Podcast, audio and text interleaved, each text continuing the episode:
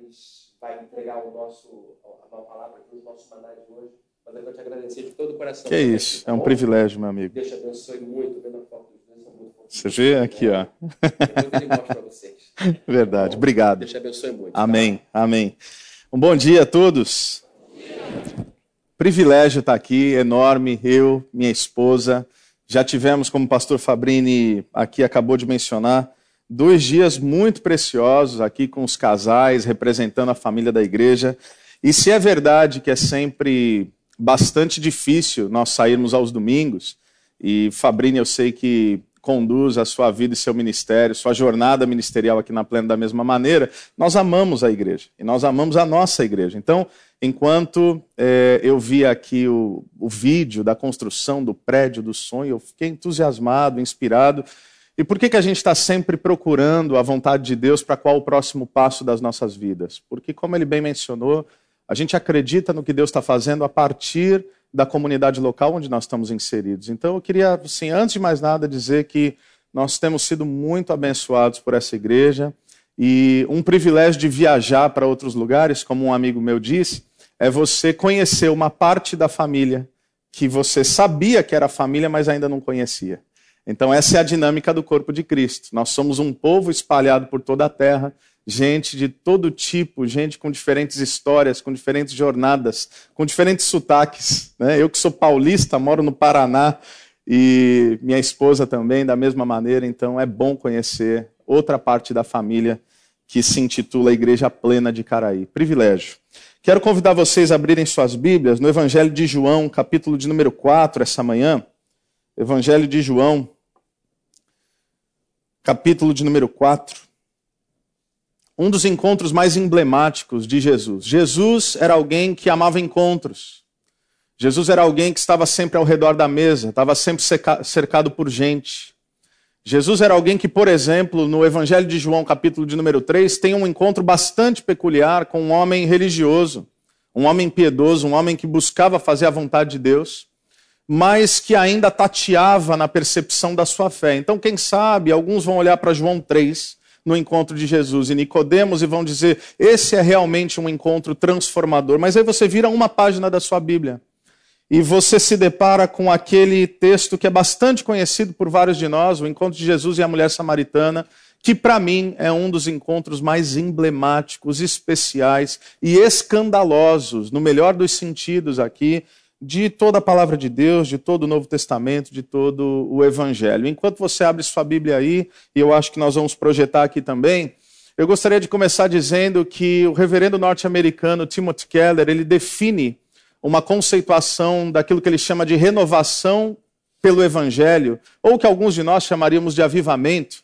a partir de três categorias. O que é uma renovação pelo Evangelho? O que é um avivamento?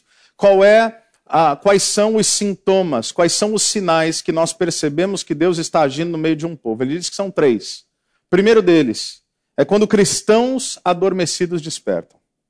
Aqui nós estamos falando de gente que foi visitada por Deus, gente que foi salva, gente que foi transformada, mas por alguma razão ah, foi acometido por um estado de mornidão espiritual. Então, quando o Espírito Santo de Deus está agindo em meio ao povo de Deus, aqueles que estavam um pouco desanimados, aqueles que estavam adormecidos, aqueles que estavam num estado de mornidão espiritual, eles são despertos. Mas há também, e como pastores de igreja, nós percebemos isso, há aqueles que frequentam igrejas. Aquilo que Tim Keller vai chamar de cristãos nominais.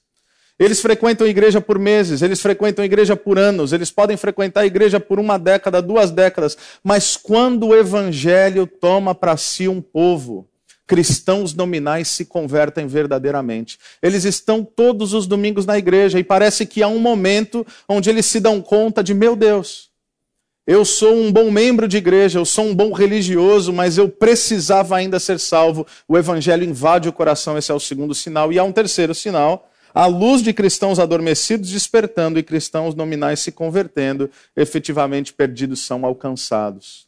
Me parece que é um pouco do que Jesus está fazendo aqui nesse encontro com a mulher samaritana.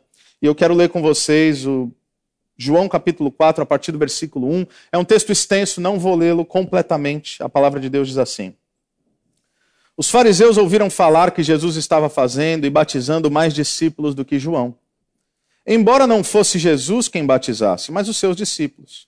Quando o Senhor ficou sabendo disso, saiu da Judéia e voltou uma vez mais a Galiléia. Era-lhe necessário passar por Samaria. Assim, versículo 5, chegou a uma cidade de Samaria chamada Sicá, perto das terras que Jacó dera a seu filho José. Havia ali o poço de Jacó. Jesus, cansado da viagem, sentou-se à beira do poço. Isto se deu por volta do meio-dia. Nisso veio uma mulher samaritana tirar água. Disse-lhe Jesus: Dê-me um pouco de água. Os seus discípulos tinham ido à cidade comprar comida. A mulher samaritana lhe perguntou: Como o Senhor, sendo judeu, pede a mim, uma samaritana, água para beber? Pois os judeus não se dão bem com os samaritanos. Jesus lhe respondeu: Se você conhecesse o dom de Deus e quem está lhe pedindo água, você lhe teria pedido e ele lhe teria dado água viva. Disse a mulher: O Senhor não tem com que tirar a água e o poço é fundo. Onde pode conseguir essa água viva? Acaso o Senhor é maior do que o nosso pai Jacó, que nos deu o poço, do qual ele mesmo bebeu, bem como seus filhos e seu gado? Jesus respondeu: Quem beber dessa água terá sede outra vez. Mas quem beber da água que eu lhe der nunca mais terá sede. Pelo contrário, a água que eu lhe der se tornará nele uma fonte de água a jorrar para a vida eterna. Guarde essa expressão. A mulher lhe disse: Senhor, dê-me dessa água para que eu não tenha mais sede nem precise voltar aqui para tirar água. Ele lhe disse: Vá, chame o seu marido e volte. Não tenho marido, respondeu ela. Disse-lhe Jesus: Você falou corretamente, dizendo que não tem marido. O fato é que você já teve cinco, e o homem com quem agora vive não é seu marido. O que você acabou de dizer é verdade. Disse a mulher: Senhor, vejo que é profeta. Nossos antepassados adoraram nesse monte, mas vocês, judeus, dizem que Jerusalém é o lugar onde se deve adorar. Jesus declarou: Creia em mim, mulher, está próxima a hora em que vocês não adorarão o Pai, nem nesse monte, nem em Jerusalém. Vocês, samaritanos, adoram o que não conhecem. Nós adoramos o que conhecemos, pois a salvação vem dos judeus.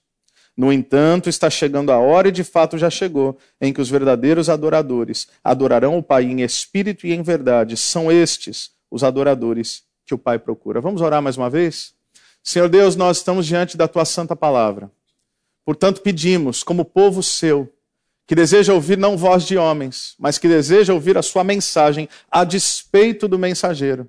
Que o Senhor derrame graça, virtude, misericórdia. Que o Senhor ilumine nossas mentes e aqueça nossos corações. Que o Senhor gere em nós não apenas uma mudança cosmética, que é temporária, mas há uma mudança perene, de dentro para fora, da maneira como somente o Senhor, pela Sua palavra, através do Seu Espírito, é capaz de fazer. Nós estamos aqui, como acabamos de cantar, rendidos a Ti, gratos por quem o Senhor é, mas desejosos em conhecê-lo cada vez mais. Assim nós oramos no nome santo de Jesus. Amém. Esse texto tem uma série de implicações bastante práticas para a nossa vida e ele vai, a partir de uma subjetividade, nos levando há vários escândalos. O primeiro deles é o versículo 4. Porque o versículo 4 vai dizer o seguinte: Era-lhe necessário passar por Samaria.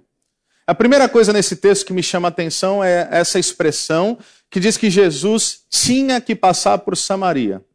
Por que, que Jesus tinha que passar por Samaria? Não era uma necessidade geográfica. Porque se você conhece um pouco do contexto, e o próprio texto diz aqui que os judeus não se davam bem com os samaritanos, você vai saber que para sair da Judéia e ir para a Galiléia, você poderia passar por Samaria como um caminho mais curto, mas não necessariamente. Aliás, os judeus mais radicais, que tinham profunda dificuldade com os samaritanos, porque para eles, judeus, os samaritanos eram cidadãos de segunda classe, eram judeus que lá no passado, no cativeiro, haviam se misturado com outros povos, portanto, eram considerados cerimonialmente impuros. Não porque Deus havia declarado que eles são impuros, mas porque a interpretação equivocada daquilo que Deus disse vai apontar para aqueles seres humanos como impuros. Então, o que, que eles faziam? Ao irem para a Galileia ou voltarem da Galileia rumo à Judéia, eles faziam uma volta. A coisa era tão absurda que, para você ter uma ideia, qual era a lógica? Ali habitavam os samaritanos. Se o samaritano está andando e ele pisa com a sua sandália no pó daquela terra, o pó se levanta. E se o pó se levanta e eu venho atrás dele, o pó que foi pisado por um samaritano que é impuro tornou-se impuro, e se tocar em mim também me tornaria impuro. Olha o nível da loucura. Olha o nível da neurose religiosa. É por isso que eu tremo quando pais dizem: Eu estou começando agora a ir para a igreja porque meu filho precisa de uma religião. Me dá vontade de dizer: Não faça isso por amor a ele e por amor a Deus. Porque o que o seu filho precisa não é uma religião no seu sentido uh, mais jocoso, não é um espírito de religiosidade. O seu filho, sua filha, sua família, seu casamento precisam de Jesus, o que é diferente desse espírito da religião. Porque religião categoriza pessoas. Religião estabelece classes no qual alguns são superiores e outros nem tanto.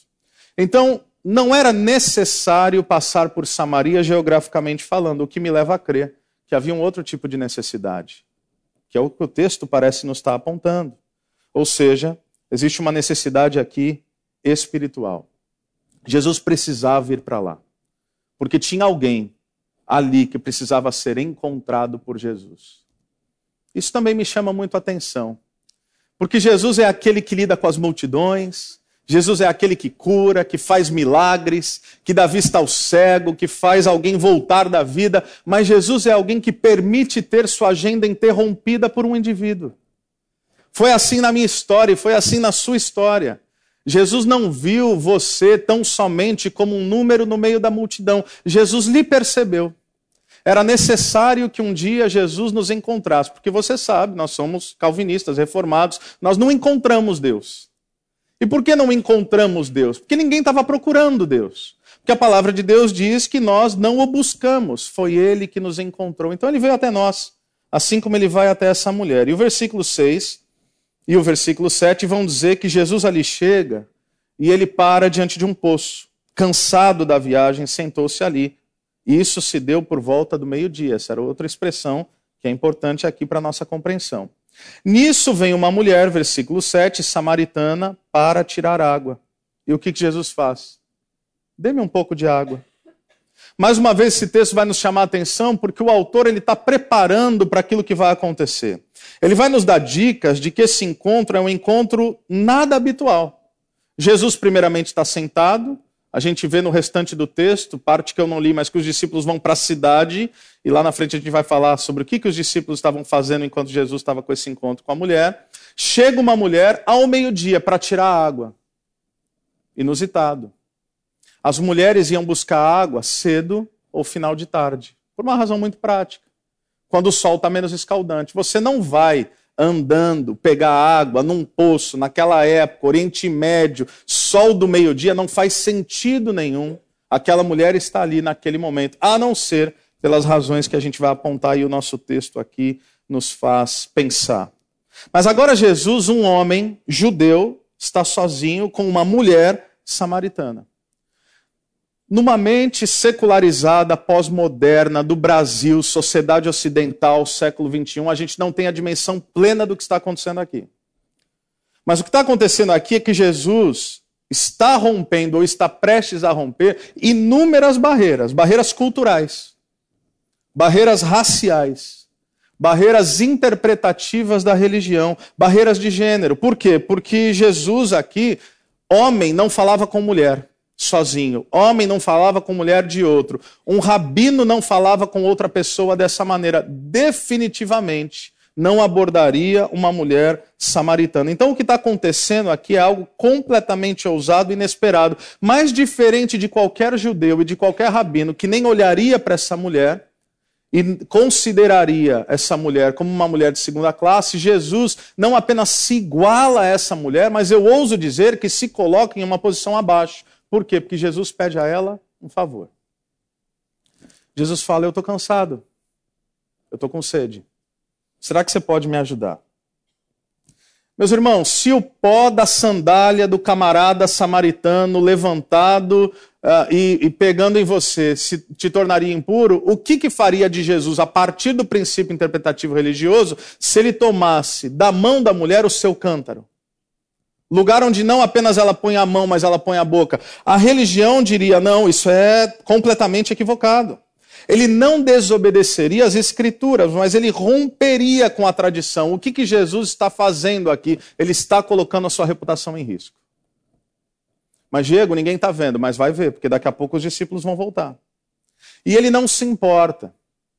E o fato de Jesus não se importar nos mostra algo muito precioso, inclusive para nós nos dias de hoje, porque Jesus era ousado nos métodos sem jamais abrir mão da verdade. Nós temos que nos perguntar, como povo de Deus, o que, que nos importa mais, alcançar pessoas ou preservar a nossa reputação? Nós temos que nos perguntar se ambientes em que nós frequentamos e pessoas com quem convivemos, se de fato nós estamos mais preocupados em preservar a nossa zona de conforto, a nossa autoimagem, a nossa percepção da interpretação da religião acerca de nós, ou se nós de fato precisamos habitar ambientes onde Jesus não estaria se ali o seu povo não estivesse. Então, uma igreja que é fiel na sua missão, é uma igreja que, inclusive, está disposta arriscar sua reputação. É uma igreja, como um colega diz, ou pode ser, uma igreja para quem não gosta de igreja e uma igreja para quem a igreja não gosta. Então tem gente, para quem é muito limpinho da religião, que fala: opa, essa igreja está mal frequentada. É por isso que quando chega gente nova lá, já nas primeiras vezes, sobretudo se tem amigos deles que se converteram, falam, ó, oh, fulano está vindo aqui. Eu falei, rapaz, deixa eu te falar uma coisa já de cara. Esse lugar é mal frequentado. O que tem de gente que não presta aqui, você não faz ideia. Então, Assim, eu não sei de que turma você é, mas não fique constrangido, porque aqui é um povo que todo mundo minimamente admite, olha, a gente precisa de ajuda, a gente não tem esperança sozinho. Então, se você tem assim alguma dificuldade, algum problema, tá aqui um lugar bom para você estar, porque aqui ninguém vai te julgar, porque aqui todo mundo reconhece que não fosse a graça de Deus, todos nós estaríamos perdidos. Essa é a igreja de Jesus. Porque se nós realmente estamos dispostos a alcançar pessoas, nós devemos, tal como Jesus, estar igualmente dispostos a arriscar, nossa reputação para que isso aconteça. E aí Jesus ele vai avançando nessa conversa. Olha o versículo 10. Se você conhecesse o dom de Deus e quem lhe está pedindo água, você lhe teria pedido e ele lhe teria dado água viva. Jesus cria uma ponte.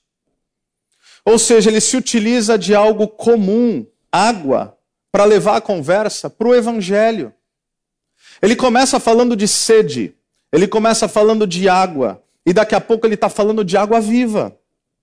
Jesus respondeu, versículo 13: Quem beber dessa água terá sede outra vez, mas quem beber da água que eu lhe der, nunca mais terá sede. Pelo contrário, a água que eu lhe der se tornará nele uma fonte de água a jorrar para a vida eterna. Ou seja, Jesus coloca essa mulher diante de uma nova dimensão de vida. Mulher, você está aqui porque você precisa matar sua sede, mas eu quero falar de outro tipo de significado. Eu quero te mostrar que você não precisa apenas ter sua sede fisiológica saciada. Mas aqui a água, meus irmãos, é representação de algo, algo muito mais profundo, é saciedade das carências. Todos nós temos nossas sedes. Todos nós temos os nossos desejos. Todas, todos nós temos as nossas ansiedades, todos nós temos as nossas intenções, todos nós temos uma fome e uma sede existencial. Não são as carências mais óbvias, como a sede física, mas a sede por significado, essa sede que todo ser humano possui. Porque no fundo, no fundo, com maior ou menor intensidade, eu e você queremos ser amados. Eu e você queremos ser aceitos. Eu e você queremos ser reconhecidos. Eu e você queremos ser valorizados. E é verdade que isso, travestido pelo pecado, pode tornar-se algo muito complicado nas nossas vidas, mas essencialmente, Deus ele derrama o seu amor por nós, porque ele sabe que foi assim que ele nos criou, desejosos por amor. Como alguém já disse, somos seres desejantes. Somos seres que têm sede. Então Jesus olha para essa mulher e diz o seguinte: deixa eu levar a conversa para um outro patamar. Eu não quero matar sua sede física. Eu sei que existem muitas outras realidades, de modo mais profundo, por trás do que está acontecendo. E a mulher disse, versículo 15: Senhor, me dê dessa água. Para quê? Para que eu não tenha mais sede, e olha só, e nem precise voltar aqui para tirar água. Se ela falasse, me dê essa água para matar minha sede, ok, um tanto óbvio não apenas fisiologicamente, mas existencialmente. Mas quando ela diz, para que eu não tenha que mais voltar aqui, por quê? Porque aí a gente vai entendendo ao longo do texto que aquele ambiente do poço era o ambiente da sua vergonha. Era o ambiente da sua exposição. É por isso que ela estava ali ao meio-dia. É por isso que ela não ia às seis, sete horas da manhã. É por isso que ela não ia às cinco, seis horas da tarde. Porque ela não queria ser vista. Ela era uma mulher de diferentes relacionamentos. Ela era uma mulher que já havia sido separada, repudiada, que estava com alguém que não era seu marido de modo legítimo, era alguém massacrada pelo estigma da percepção da religião. Era alguém que, quando ela chegava, as outras mulheres falavam: cuidado aí com teu macho, hein? Era esse tipo de conversa. Então essa mulher ela não queria relacionar-se com nenhuma outra mulher naquele ambiente. Então Jesus, se tiver um jeito de o Senhor matar minha sede física, Jesus, se tiver um jeito de o Senhor matar minha sede existencial, de eu não ser mais um ser desejante e carente, e se tiver um jeito de o Senhor eliminar o ambiente da minha vergonha, é tudo que eu quero. Quantas vezes, quem sabe, alguns de nós já fizemos orações assim? Jesus, se o Senhor simplesmente tocasse nessa área da minha vida. Jesus, se o Senhor simplesmente ressignificasse a minha existência. Jesus, se o Senhor simplesmente tirasse a culpa por algo que eu fiz no passado. Jesus, se o Senhor simplesmente realinhasse isso que sozinho eu não consigo realinhar. Se o Senhor simplesmente deixasse que eu não me tornasse mais alguém que vive com cântaros nas mãos buscando saciar-se de uma maneira que parece sempre inatingível. E o que Jesus diz, versículo 16? Sem problema, chama teu marido e volta. Esse tal de Jesus tem uma mania estranhíssima de lidar com coisas que a gente não quer lidar. Porque nós queremos o milagre de Jesus, mas não o processo de cura que ele estabelece. Nós queremos que Jesus, como um passe de mágica, ressignifique a nossa história, a nossa vida, de uma maneira que a gente não precise encarar os nossos fantasmas. Mas Jesus, porque nos ama, ele vem como um cirurgião, com bisturi na mão. E não é um bisturi como aquele que quer ferir, como aquele que quer mutilar, como aquele que quer nos cortar, como aquele que quer deixar expostas as nossas mazelas, as nossas maldades e as nossas dores. Ele vem como alguém muito amoroso e muito preciso, ele fala: olha, existe algo crescendo aí. Existe um câncer. E eu preciso tirar. Vai doer. Vai ser desconfortável. Mas confia em mim, eu sei o que eu estou fazendo. Vai existir cura. É isso que Jesus está fazendo aqui. Ele, ele, ele toca em uma questão muito complicada. Ele chega no ponto onde existe necessidade real de cura, não apenas mais de esconder-se. Ela fala: Eu não tenho marido. Ele diz: É verdade, você já teve cinco e agora você só mora com outro cara. O que Jesus está reafirmando, dando aqui, como nós conversávamos antes do culto, a má notícia é: existe um problema. Existe uma relação ilegítima. Não pense que a questão do poço é o problema da sua vida. A questão do poço é o sintoma de um problema maior que você insiste em não encarar. Mas se você me permite, eu quero lidar com essas questões. Essa sede por satisfação, esse desejo por ser amada, diante dessa declaração de Jesus, que perceba, começa falando de água, vai para água viva e vai para aquilo que mais fere essa mulher. Ela percebe que ela está diante de alguém como nenhum outro. Ela diz: Eu vejo que o senhor é profeta. Não tem como o senhor saber disso, o senhor não é daqui. Não tem como o senhor falar dessa maneira se o senhor não fosse alguém enviado pelo próprio Deus para ter essa conversa comigo. Jesus deseja despertar nessa mulher o quanto sua vida precisa ser realinhada com a sua vontade, assim como ele faz conosco. Assim como ele toca em questões que nós não queremos mais tocar. Meus irmãos, como pastor, nós aconselhamos muita gente e não foram raras as vezes em que eu vi homens e mulheres de 40, 50, 60, 70 anos de idade aprisionados por coisas que aconteceram na sua infância. Homens e mulheres que viviam, quem sabe, como workaholics, para tornar orgulhoso o pai que já não está mais ali. Homens quebrantados, chorando e dizendo: Eu só quero que meu pai tenha orgulho de mim, porque ele sempre falava de um jeito que parecia que eu não ia conseguir, e eu vou provar que eu consigo. E o pai não está mais lá. É verdade que tem coisa que a gente lida com terapia, é verdade que tem coisa que a gente lida com, se for o caso, remédio, mas tem coisa que só Jesus para tratar no nosso coração e na nossa vida. E aí parece que essa mulher muda de assunto quando ela diz o seguinte, versículo 20: Nossos antepassados, Jesus, adoraram nesse monte, mas vocês, judeus, dizem que Jerusalém é o lugar onde se deve adorar. Então eles estão falando de água, aí estão falando de casamento. Ela fala: vem cá, onde é que tem culto? Não parece que ela está fugindo do assunto? Mas não está. O que está acontecendo aqui é o seguinte: ela percebe que está pisando em solo sagrado. Ela percebe que essa conversa foi para um ambiente completamente inesperado. Ela percebe que existe necessidade de arrependimento para que haja perdão. Então ela diz o seguinte: Jesus, como é que eu chego até Deus? Porque eu não sei. Eu sou uma samaritana, eu sou uma mulher de segunda classe, eu sou alguém de reputação questionável na minha sociedade, eu sou alguém que não pode nem ir para Jerusalém adorar, porque a gente tem esse monte aqui, o Monte Gerizim, vocês têm outro monte. Onde é que eu encontro Deus? Como é que eu levo essas angústias para Ele? Como é que eu levo minhas sedes existenciais para aquele que de fato pode resolver? E aí Jesus lindamente diz: mulher, creia em mim, versículo 21. Está próxima a hora em que vocês não adorarão o Pai nem, nesse monte, nem em Jerusalém. Vocês, samaritanos, adoram o que não conhecem, nós adoramos o que conhecemos, pois a salvação vem dos judeus. No entanto, está chegando a hora, e de fato já chegou, em que os verdadeiros adoradores adorarão o Pai em espírito e em verdade. São estes os adoradores que o Pai procura. O que isso tem a ver com o que Jesus estava falando antes? Absolutamente tudo. Jesus, onde é que eu me relaciono com Deus? Onde é que Ele está? Porque eu tenho fugido dele há tanto tempo. Onde é que eu encontro perdão? Onde é que eu ofereço minha oferta? Onde é que ele pode ser percebido? Onde é que eu falo e me deparo com ele para que ele transforme a minha existência? E aí Jesus diz: não tem a ver com geografia, tem a ver com disposição e sinceridade de coração. Não é onde você pode encontrar, não é um locus, não é um ambiente, não é uma rua, não é um horário, não é um prédio.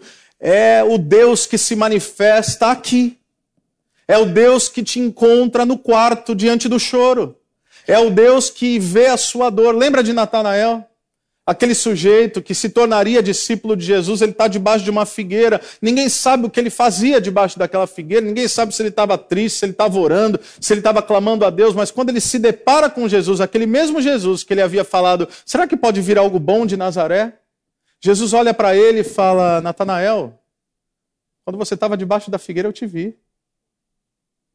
Nosso Deus é um Deus que nos vê em todos os lugares e nos encontra de maneiras inesperadas. Porque não pense que no dia em que você pisou os pés aqui, Deus te encontrou. Ele já te encontrou muito antes. E você só veio para cá porque foi Ele que te trouxe. E isso não significa que nós nos relacionamos com Deus apenas neste lugar em um horário determinado. Por que, que a gente vem para a igreja? Porque a gente ama Deus, porque a gente ama a família de Deus, porque nós somos instruídos pela palavra de Deus, porque nós adoramos em comunidade, mas os cristãos já não fazem uma segregação da vida e um particionamento da existência, porque agora aquilo que eu aprendo no domingo e aquilo que eu vivencio no domingo vaza para o todo da vida, porque já não é mais um lugar, é o Deus que habita em nós pelo seu Santo Espírito. Uma igreja que quer ser fiel na cultura, onde ela está inserida, ela precisa compreender que não há mais fragmentações da existência. Cristo é Senhor na totalidade, não em partes. A adoração que acontece agora, no momento em que nós nos despedirmos, não é que acabou a igreja, acabou a reunião do povo de Deus, porque a igreja dispersa continua avançando no mundo, espalhando Jesus. Onde quer que nós possamos ir, de modo que não há mais solo não sagrado, uma vez que santo é o Espírito que habita em nós e santo é o povo de Deus por onde quer que ele vá. Então, se você está trabalhando, se você está na sua empresa, se você está na sua casa, se você está na sua família, onde quer que você esteja, é a promessa desse Deus vindo e habitando em nós. Imagine a mente dessa mulher. Quando Jesus fala: Olha, eu quero que você entenda uma diferença eu quero que você saiba que, dependendo do que acontecer a partir dessa conversa, algo vai passar a brotar de dentro de você. Versículo 25. A mulher disse: Eu sei que o Messias, chamado Cristo, está para vir. E quando ele vier, explicará tudo para nós. Então Jesus declarou: Eu sou o Messias. Eu que estou falando com você. Eu amo essa parte.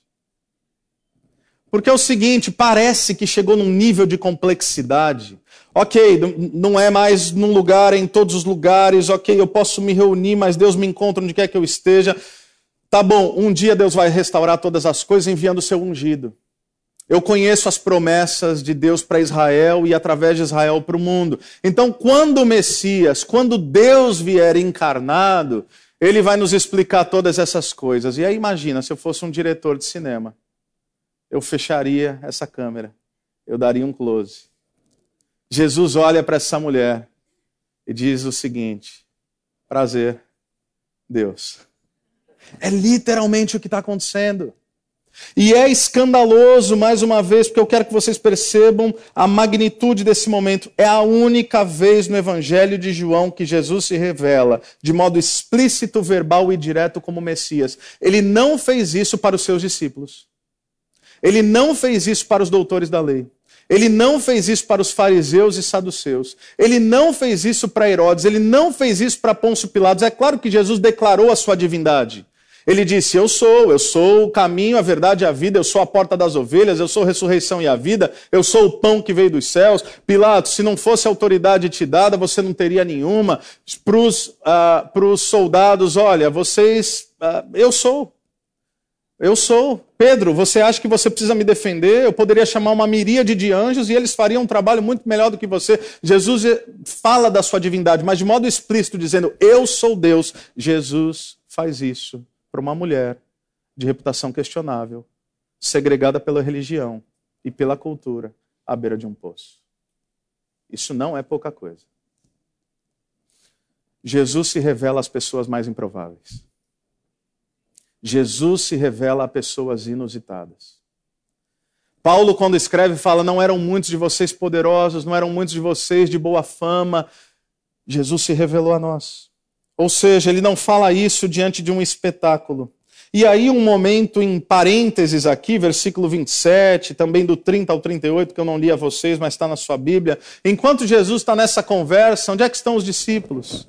Os discípulos estão na cidade, fazendo o quê? Buscando comida. Isso aqui é uma denúncia, irmãos. Isso aqui é uma denúncia. Porque enquanto Jesus está ocupado em preocupar-se com vidas e em ressignificá-las. Muitas vezes os discípulos de Jesus estão ocupados em alimentar o seu próprio ventre. Enquanto Jesus está falando de água e de sede existencial, muitas vezes os seus discípulos estão diante ou distantes do próprio Cristo, preocupados com aquilo que é comida, bebida e roupa. Aliás, é isso que Jesus vai dizer. Não se preocupem com essas coisas, porque isso é coisa de gente pagã. Não andem ansiosos por coisa alguma. Busquem primeiramente o reino de Deus e a sua justiça, e essas coisas serão acrescentadas. Mas essa mulher, versículo 28, o texto diz o seguinte: Então, diante dessa conversa, deixando o seu cântaro, a mulher voltou à cidade e disse ao povo: Voltou aonde, gente? Cidade. Venham ver um homem que me disse tudo o que tenho feito, será que ele não é o Cristo? É fantástico isso. Essa expressão pequena, cheia de significado. Para que, que ela foi até o poço? Para matar a sua sede. Então por que, que ela deixa o seu cântaro? Porque o cântaro é o objeto visível da sua sede. O cântaro é o objeto visível de alguém que era carente, não apenas de recursos físicos, fisiológicos, mas aqui existe um eufemismo, existe uma figura de linguagem que vai mostrar. Quando a mulher deixa o seu cântaro, ela está declarando para os céus e para todos: estou agora satisfeita. Encontrei com alguém que matou a minha sede, que ressignificou a minha vida. E não para por aí, essa mulher que ia ao poço meio-dia para não ser vista por ninguém vai para o centro da cidade. E, gente, olha o testemunho dela. Conhecia um homem. Quando ela abriu a boca e falou isso, a cidade, ei, caramba. É o sexto. Essa história eu já conheço. Não é por acaso. Ela diz: Conheci um homem que sabe tudo sobre mim. Tudo para essa mulher significava muita coisa. Mas o que ela parece estar dizendo é: conheci alguém que ao me olhar não me cobiçou. Conheci alguém que não usou o meu corpo como objeto da sua satisfação, mas ao me despir, ao me desnudar de alma, espiritualmente falando, ele me olha como objeto não do seu desejo, mas do seu afeto. Conheci um homem que tem um olhar que nenhum outro homem tem. Conheci um homem que fala comigo que nenhum outro homem jamais falou. Estou encantada com esse homem, não por aquilo que ele pode me oferecer a partir da sua humanidade, mas estou apaixonada. E vocês também precisam conhecê-lo. Porque minha sede foi saciada.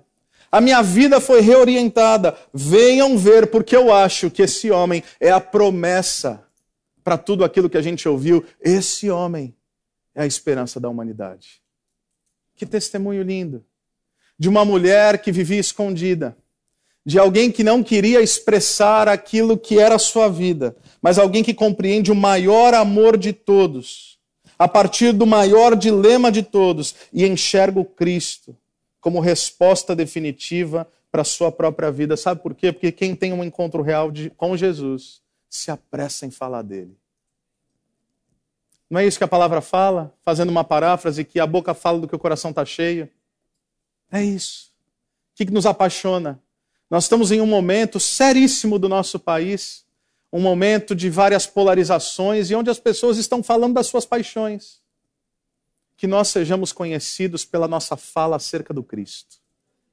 Que nós sejamos conhecidos pelo nosso amor, afeto e paixão pelo Cristo. E aí o que acontece? Versículos 39 a 42, caminhando para o final. Muitos samaritanos daquela cidade creram nele, por causa do seguinte testemunho dado pela mulher: Ele me disse tudo o que eu tenho feito.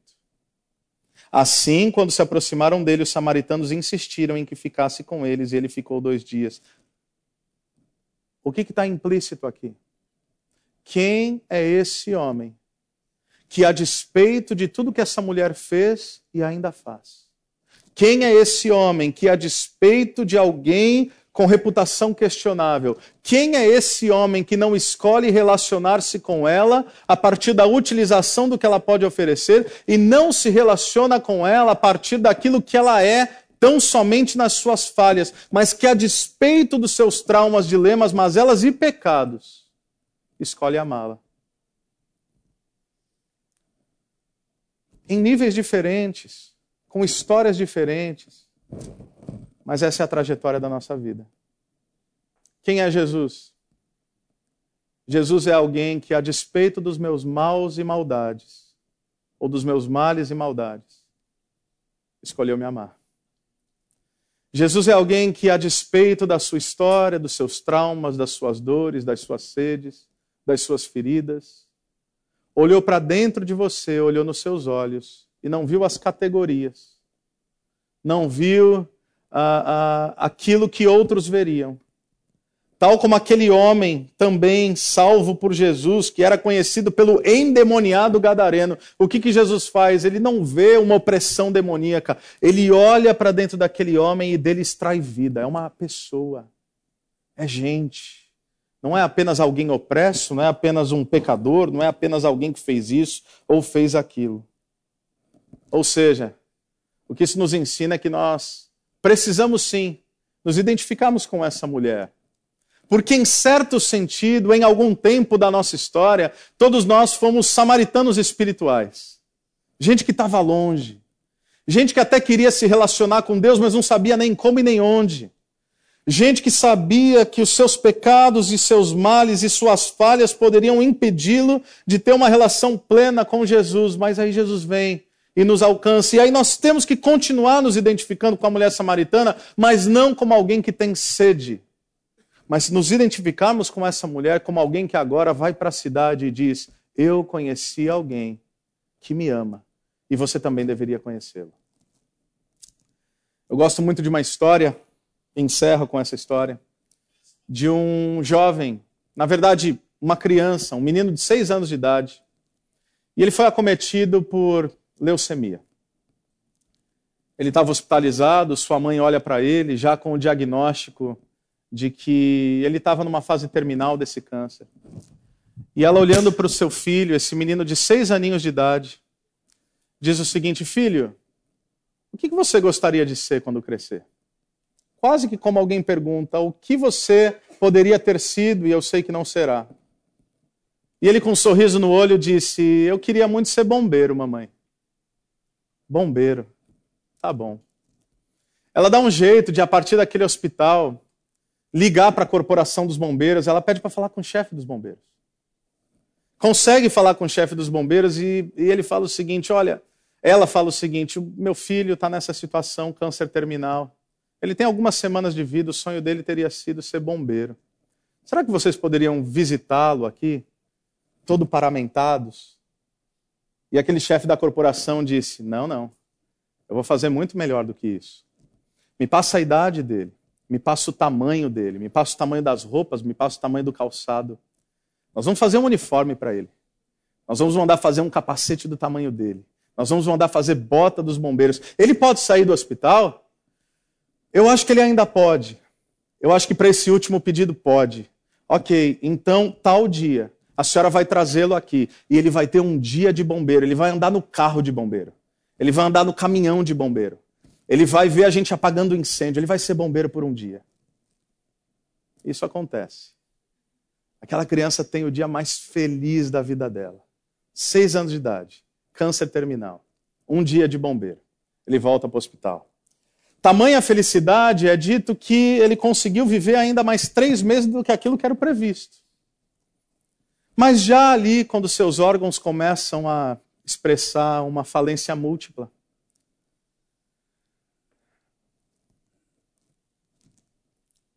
essa mãe liga de novo uh, ah, para o chefe dos bombeiros e diz o seguinte: Lembra do meu filho? Claro que eu lembro.